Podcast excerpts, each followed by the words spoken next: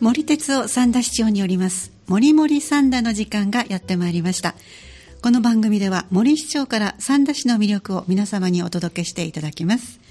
お相手は門垣敏子です。それでは森市長今日もよろしくお願いいたします、はい、よろしくお願いします。町を元気に町を強く町を優しくする三田の成熟の町づくりに取り組んでいます。三田市長の森です。今日もよろしくお願いいたします。よろしくお願いいたします。ではまず気になります新型コロナウイルス感染症についてのお話から伺っていきたいと思います。そうですね。なかなかね収束の気配がないんですが、すねえー、三田市のですね感染者、はい、今日でですね、ええ累計で36名。36名。はい。はいえー、兵庫県全体の感染者の状況はですね、はい、えー本日で2308名というふうに聞いております。はい、はい、えー、少しずつですね、収まる気配が出てきてるんかなと思うんですけど、ね、なかなかね。で、まあ、あの、感染者の数はですね、減少傾向にあると思うんですが、まあ、一波の時もそうでしたけどね、はい、やっぱり油断をしないで、でね。えー、感染防止対策の徹底をですね、はい、ぜひお願いをしたいと思います。はいそれからあの市内の公共施設ですね、えー、えー、いろんな市民センターとか、あはい、それから運動施設ですね、えー、利用制限についてはですね、9月の30日まで、えー今の利用制限を延長させていただきます。はい、そうなんですね、えー、具体的には屋内施設の利用は定員の2分の1まで。はい。体育施設などの利用人数の制限をしておりますので、引き続きご協力をお願いします。それから市などが、えー、開催するイベントですね、ええ、これについても現在の取り扱い方向をですねやっていきたいと。まず感染症対策を徹底させていただきたい、はい、それから参加者へはですね守っていただくことを明確にしながら、協力を得ながら実施していきたいなというふうに思ってますんで、えー、ぜひご協力のほどよろしくお願いいたします。台風9号、10号とね、ね。えー、出てきまして、西日本に近づいてきます、はい。いよいよ9月ですんで、これから台風シーズンを迎え、毎年ですね、台風では大きな被害が全国各地で行われ、えー、起こってますんで、はい、特に今年はですね、うん、コロナ対策、ね、いわゆる密接にならないというのでね、はい、えー、避難所の運営についてもですね、そういうことを心がけていきたいと思います。三田市ではですね、コロナに対応した避難所の運営マニュアルをすでに策定をしておりまして、はい、誰でもがですね、見れる状態にしてもらっています。それから、あの、8月の4日にはですね、えー、えー、実際にコロナに対応したあ避難所をどのように運営するのかというのを、職員の方を中心にですね、はい、やりました。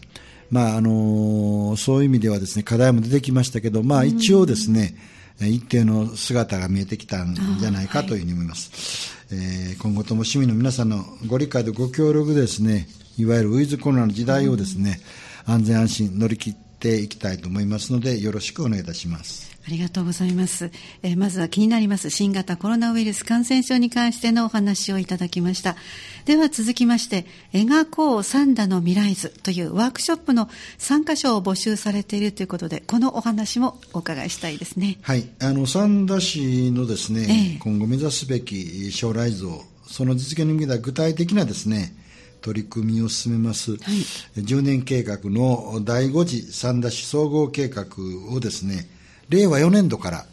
スタートさせます。はい、えー、そのためのですね、三田市総合計画をこれからですね、えー、えー、作り上げていくことになります。そして総合計画はですね、えー、市民の皆さんと一緒にですね、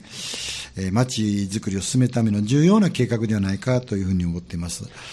あの総合計画、従来はですね、えー、行政の目標、それをいかに進行管理をするかということに中心だったんで、あまり市民の方にね、えーはい、馴染みがないんですけど、私はですね、えー、今度の第5次の総合計画については3つの目標をですね、はい、掲げています。一つはやっぱり市民の方に参画していただいて、一緒になってですね、計画を作る、そういうものにしていきたい。はい、それから2つ目はですね、えー、絵に描いた餅っていうんですかね、だけじゃなくて、やっぱりそれ実行してね、うん、やる。で、これはある意味では、市長、私に対してのマニフェストにもなりますんでね、はい、えー、作り上げた計画については実行していくというふうにします。それと三つ目はですね、あのまあ、今のサンダー、いろいろ PR してますが、今後10年かけてサンダーはこういう街になっていくんだということのですね、えー、計画をですね、サンダーの町の PR にも使いたい。だからまあ実際計画がまとまったらですね、はい、より分かりやすいものにいろいろ工夫していきたい、はい、まあ、アニメを使ったりとかね、い。ろんなこととか動画を使ったりとか、いろんな形もですね、やって PR につきたいと思います。で、10年後のサンダの将来像をですね、はい、みんなで考えていただく、そういうワークショップをですね、開催したいと思っています。内容は10年後のどんなサンダの街ににしたいか住みたい、あるいは働きたい、はい、そういう実現するための取り組みなどをですね、ええ、集まっていただいていろいろえー、ディスカッションしていただければと思っています。それから参加いただいた方にはですね、えー、ちょっとしたお土産ですかね、はい、プレゼントも用意してますので、そうなんですか。気楽にですね、はい、えー、参加していただいて、えー、大いに未来のサンダを思い描いてほしいなと思いますので、えー、多くの方の参加をお待ちしております。はい。えー、第5次総合計画策定ワークショップ、描こうサンダの未来図。10月と11月に3回開催されるようです。日程申し込み方法などは、詳しくは9月1日号の広報誌、伸びゆくサンダをぜひご確認いただきたいと思います。では次の話題で、毎年開催されております市民と市長とのホットトーク、今年も開催ということですね。そうですね、私も今年、今年度はどうしようか、だいぶ悩んだんですけどね、で一つはあのコロナのあれなんでね、オンラインというのを考えたんですよ。はい、ただね、オンラインになると、なかなか高齢者の方がね、えー、参加しにくいだろうと。そうすると、従来の人数をね、半分以下にして、5人程度で、で、はい、多少距離はあってもね、えーえー、フェイス2フェイスでですね、えー、皆さんのご意見、ね、はい、お聞きできるんじゃないかというふうに思ってますんで、はい、えー、人数が少なくなりますが、あぜひですね、えー、この際にやはり、えー、死に対してのいろんな提案をですね、やっていただければと思ってますんで、はい、よろしくお願いいたします。えー、っとね、9月の19日土曜日に1回目は高平地区で、えー、開催します。9月はその他に22日の火曜日ですが、カルチャータウン、ウーディタウンでも、はいえー、9月の今言いました開催分については、明日の3日までがあ募集してます、締め切りですので、でね、よろしくお願いをしたいと思います。はい、残りの7地区については10月に開催をします。えー、9月1日号のノビクサンダー。に参加者募集について、この点も掲載していますので、はい、ぜひご覧ください。えー、皆さんの町への思いをですね、直接、えー、市長の私に言っていただければ、活発な議論、意見交換をしたいというふうに思っています。市長との意見交換ができる本当に貴重な機会となりますね。皆さんもぜひご参加いただきたいと思います。今回は5人以内ということですので、応募の方が多い場合は抽選になります。応募方法など詳しくは今市長からのご案内にもありました、三田市広報誌伸びゆく三田、または市のホームページなどご確認いただきたいと思います。ぜひご参加ください。では、あの、まあ、ホットトークの、こちらは、伸びゆく三段の一面に書かれています、はい、え市長のホットトーク、こちらをもとに市長の思いをお話しいただくコーナーとなります。えー、今回は9月1日号広報誌のホットトーク、青春を刻んだ街、三田。このお話をご紹介ください。はい、あの、まあ、青春を刻んだ街、三田というのは、あの、最近お亡くなられたですね、はい、俳優の渡哲也さんが、あの、三田でですね、中学校、高校生活、しかも寮生活をされて、はい、でちょうどですね、あの三田市の市政50周年の時に出した市政要覧の中にですね、えー、渡哲也さんがあ寄稿していただきました、うんうん、そのタイトルが「青春を刻んだ町三田」ということで、はい、あの三田で過ごした青春時代の思い出とですね、えー、三田のことを触れていただいております。あのまあ、あのそれを見ますとですね、フォトトークも書かせていただいたんですけど、多くの仲間たちとね、切磋琢磨して、それがですね、えー困難やいろんな波浪に分けない強い心をその時に培ったと。確かに渡哲也さん、あのー本当に病気生活にですかねね。いろんな病気をされてということでね、でもそれを、おね、表に出さないでという、で私はね、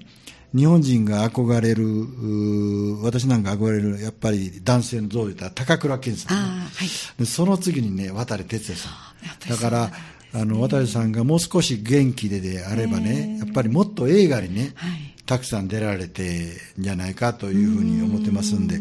えーそういうですね、本当にえー素晴らしい人柄のですね、えー渡哲也さんが三田とゆかりがあったということについては、あ誇りに思いますし、大変嬉しく思っております。まあ、あの、渡哲也さんもそういう学生生活で多くのね、友達と接して、そして自分の成長をとい。う糧になったということなんでね、私はやっぱり中学校、高校時代は、できる限り多くの友達えーとですね、触れ合って、いろんな人間を知って、そして切磋琢磨してですね、やってほしい。まあそういう意味では、今中学校の再編統合問題ありますけどね、あはい。やはり、えー多くの、うんそういう友達に触れ合うということが、あ非常にせいその人の成長にとって大切じゃないかというふうに思いますし、また、あの、三田市内にある学校はですね、まあ小学校も中学校も高校もそうですけどね、えーやっぱりその人の人生にとって大事な時期をですね、そこで過ごしてるんで、ぜひ三田のお市民の方はですね、三田にある学校に通っている子どもたちをですね、応援してあげる、そんな街になってほしいなというふうに思っています。ありがとうございます。ホットトークのコーナーでお話をいただきました。えーそれでは変わりまして次の話題は福祉コンシェルジュという、えー9月1日から福祉相談窓口が新たに設置されまして今ご紹介した福祉コンシェルジュに相談ができるということで詳しくぜひご紹介ください。はい、あのー三田市ではですね、いろんな相談をですね、まあ、いろんな部局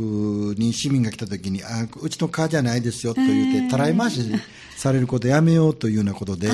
ああの、お悔やみコーナーとかね、はい。設けてました。で、今回はですね、三田市の市の職員の提案でね、福祉の問題というのは非常にですね、あの、多方面にわたってますし、ね。なかなか専門の部局が分かれていたり、非常にですね、え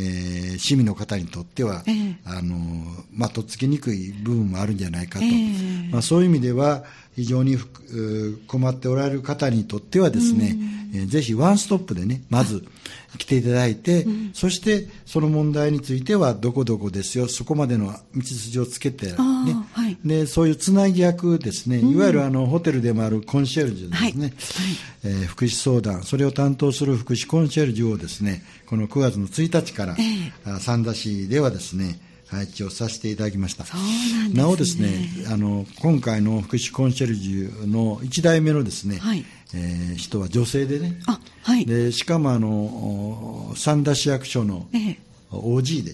はい。はい、あの女性としてですね、ええ。健康福祉部長までやられたんで、あはい。あの非常にですね福祉の問題には詳しいし、ええ。またあの人柄も非常に優しい人だというあーお話ししやすい。はぜひですね、気軽に訪ねていただいて、えあの福祉の部局いろんな問題があってですね、いろんなところ分かれてますけど、ええ。ぜひまずそこに来ていただいまずはもう最初そこに行けばいいという。ははそしたらどこどこへということええですね、えーちゃんとご案内をできるように、えーする体制を作りました。そうなんですね。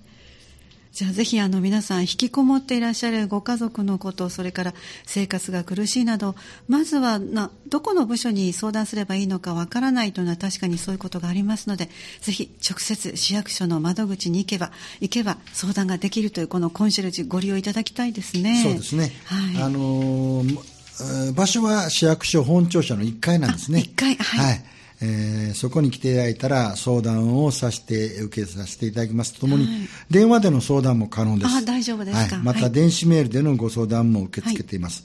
あの市のホームページにね、福祉相談窓口受付のページがありますので、ええ。ー専用のホームから相談ができるようになっています。えーぜひですね、一人で抱え込まずに、早めにですね、えー、そして気軽に相談をしていただければありがたいかなと思います。はい、わかりました。では今資料いただきましたので、相談時間などをお伝えしていきたいと思います。相談の受付は月曜日から金曜日の朝9時から夕方の5時まで。土曜日、日曜日、そして祝日、年末年始はお休みとなります。そしてお電話での相談専用ダイヤルお伝えしておきましょう。559-5094 559 5094です。今も市長がおっしゃったように、お一人で抱え込まずに、ぜひ気軽にご相談していただきたいと思います。はいさて、それでは毎月開催されています視聴者コンサートのお話に移っていきましょう。あの、今月は9月は感謝と飛躍への集いと一緒に開催されるということですよね。で、あの、感謝と飛躍への集い、このお話ご紹介ください。はい。あの、感謝と飛躍への集いの昨年からですね、えー、えー、まあ、あの、主政記念日に合わせて、えー、開催をさせていただいています。まあ、長年ですね、三田の町づくりや地域づくりに貢献された方にね、送る、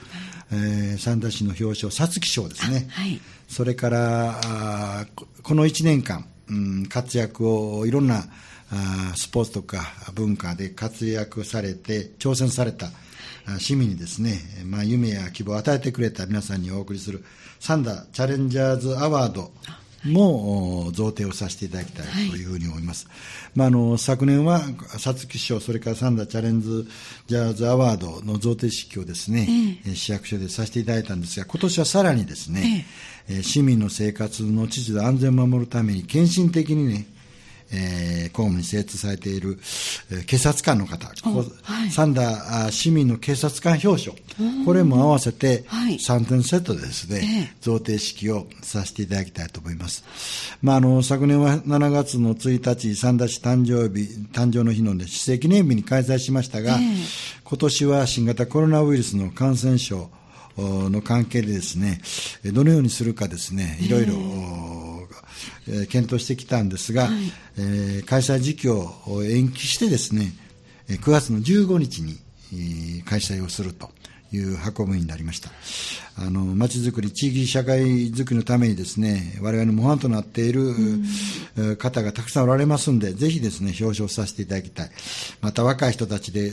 いろんな大会にですね、えー、全国大会、世界を舞台にされている方がおられますんで、そうね、いう方にもですね、ぜひ市民の励みとなるように表彰させていただきたい。はい、三田市の表彰については12件。はい。えー、三田チャレンジャーズアワードについてはあ9名、はい、警察官表彰については2名の方に贈呈をさせていただきたいと思います。はい、そして昨年もそうなんですけど、ね、合わせて視聴者コンサートをですね、楽しんでいただきたいというふうに思います。えー、今回はですね、あの、三田市出身のチェロ奏者の大熊祐樹さん、はい、それとピアノ奏者の小野上真也さん、はい、で、このお二人はですね、実はあの3月の視聴者コンサートの予定してたんですけどね、えー、えー、新型コロナウイルス感染症のためにですね、中止になったんで、えー、今回お願いをして、えー、開拓をしていただきました。えー、ぜひですね、えー、表彰される皆さんと一緒にですね、お祝いをしていただいて音楽を楽しんでいただければなというふうに思います。なお市民の皆さんにはですね、えー、消毒やあるいは参加者名簿の作成などでご協力いただきますが、えー、限られた時間ですね、感謝と飛躍の集い、えー、お祝いとともにですね、えー、コンサートを楽しんでいただきたいというふうに思っておりますので、よろしくお願いいたします。ありがとうございます。では、私の方からもう一度感謝と飛躍への集い、この当日の予定ご紹介していきましょう。えー、9月15日の火曜日です。贈呈式は夕方の5時30分から、えー、市の庁舎の、えー、コンサートが午後の6時30分からということです。場所は三田市役所本庁舎1階のロビーです。今もお話ご紹介いただきましたように、コンサートのご出演は、大熊祐樹さんと尾上麻也さん、大熊さんのチェロと、そして尾上さんのピアノ、ぜひお楽しみください。入場は無料となっています。贈呈式に関しますお問い合わせは、三田市秘書広報課、こちらの方までお願いします。電話番号が559-5028 559 5028です。そしてコンサートについてのお問い合わせは、えー別の場所になります。三田市文化スポーツ課です。電話559-5144 559-5144となります。さて、それでは番組の最後になりますが、森市長から青春時代によく聴いていらした歌、悩まれた時に励まされた歌詞、そして力づけられた曲など、人生の応援歌をリクエストしていただきまして、その曲にまつわるお話を伺っております。今回は加藤時子さんの知床旅情をいただきました。これはどのような、はい。あのーまあ、非常に大ヒットした。そうですね確かね、1970年にですね、もうその前に、10年ほど前に森重久彌さんがね、はいそれをまあ、加藤時子さんがして、えええー爆発的にヒットをした。そうでしたねうんまあ、あの、私、えー北海道大好きなんですよね。ね。で、この時はですね、はい。えー大学の2年、えー2年生でですね、ええ。ワンダーフォーゲルム入ってて、で、まあ、その頃の大学生のあまり勉強もせずにね、あの、遊んでばかりおりましたけど、私もですね、この夏休み、はい。あの、青函連絡船に乗ってね、ええ。往復青函連絡船、ええ。で、大阪からは夜行あの、で、あれで、すごい、どのぐらいかかったんですかね。結構かかりましたよ。うー。んどれぐらいかな。夜に乗って、で、ええ。次の日の夜ぐらいにまた、ええ。あの、あ青森に着いて、あ青函連絡船で。はいなかなかのハードですえね。えで、この時にあの、大雪山にね、まず、みんなで登って、ええ。で、降りてきて、はい。あとはもう解散というのでね、あはい。3人の友達とですね、ええー札幌の方に行ったり、それから知床にも、ね、でその時のね、やっぱり知床いうのは、ええ。まあ、えー多分今とはだいぶ感じが違うのかな、まだひこうどういうんですか、ひなびたっていうんですかね。それとやっぱりあの、えー日本のね、いろんな、あーその、どういうんですかね、自然、ふるさとというのは、こう、里山があったり、はいそうでしょ。でも北海道はもう雄大なんですよね、そう原始林が。ね。で、やっぱり知床は海のあって、ほんで山もですね、はいやっぱり原始林みたいな。ああ、それと、なんとなくですね、アイヌの方々のねふるさとじゃないかというような雰囲気があったんですね。うんえ。えで、ほぼ1ヶ月ほど。ああ、いいですね。もうあの、大阪に 帰ってきて いましたけどね。まあその頃にやっぱり、あの、先ほどの青春の渡哲也さんの話じゃないですけどね、ええあはい。やっぱり友達とあれしたりですね、やっぱりいろんなことをね、あの2年、大学2年の時にの夏休みでいろいろ自分なりにはですね、えー青春を刻んだ、え